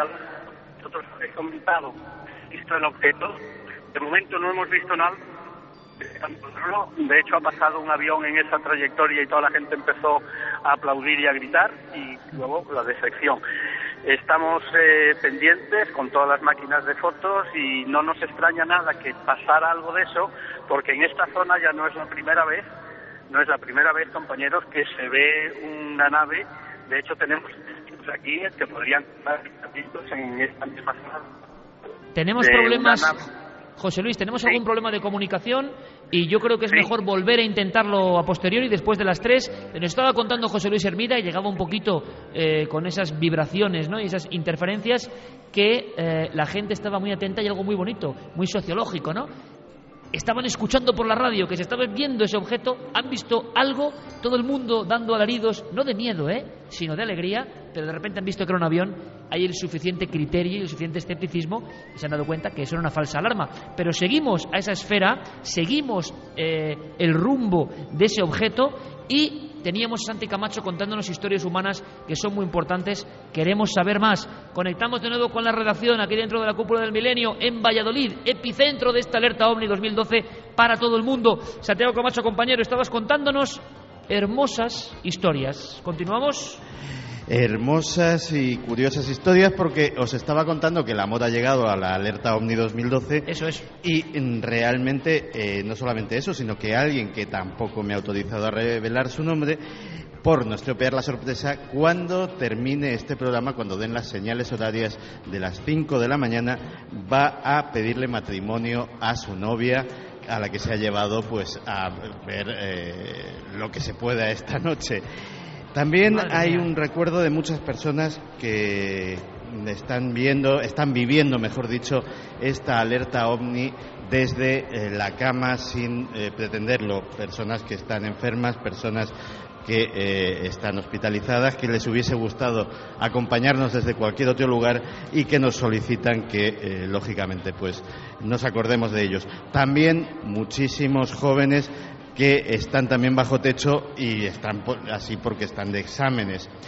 Pero en un día como hoy y la actualidad eh, y la actualidad manda, eh, hemos recibido varios mensajes de eh, mensajes muy bonitos como el de Daniel Vivian desde Palma de Mallorca de personas que están viviendo una situación dramática, que están en paro, que están viviendo la crisis de la manera más terrible posible y que eh, nos dan las gracias porque al menos por una noche pueden compartir con un montón de amigos eh, en grupos, desde su casa, en solitario, pero todos unidos en esta aventura, en esta noche mágica y mm, recuperar la ilusión y recuperar la magia en unos tiempos que están siendo muy duros y muy difíciles. Desde aquí, un recuerdo para todos ellos.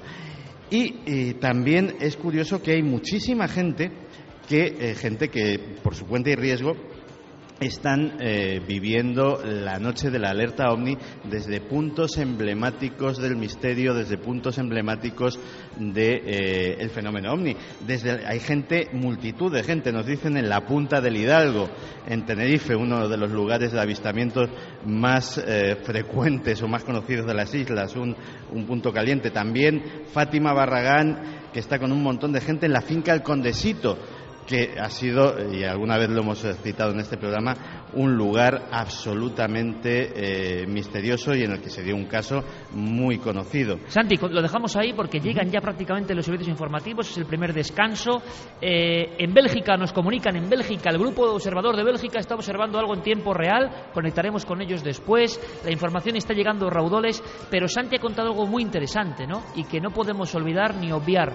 Hay mucha gente que lo está pasando muy mal en este país, en España, en este momento y que están haciendo un esfuerzo y que están, aunque sea por unas horas, no sé si estaremos hasta las 4 o hasta las 5, lo que la información nos diga, a donde nos lleve la información, pero es muy importante que sí que haya otro aplauso, primero para esos enfermos, para esa gente que está en hospitales y para gente que casi no tiene nada ahora mismo, pero que está viviendo algo emocionante. Volvemos ahora mismo, gracias, Alerta OVNI.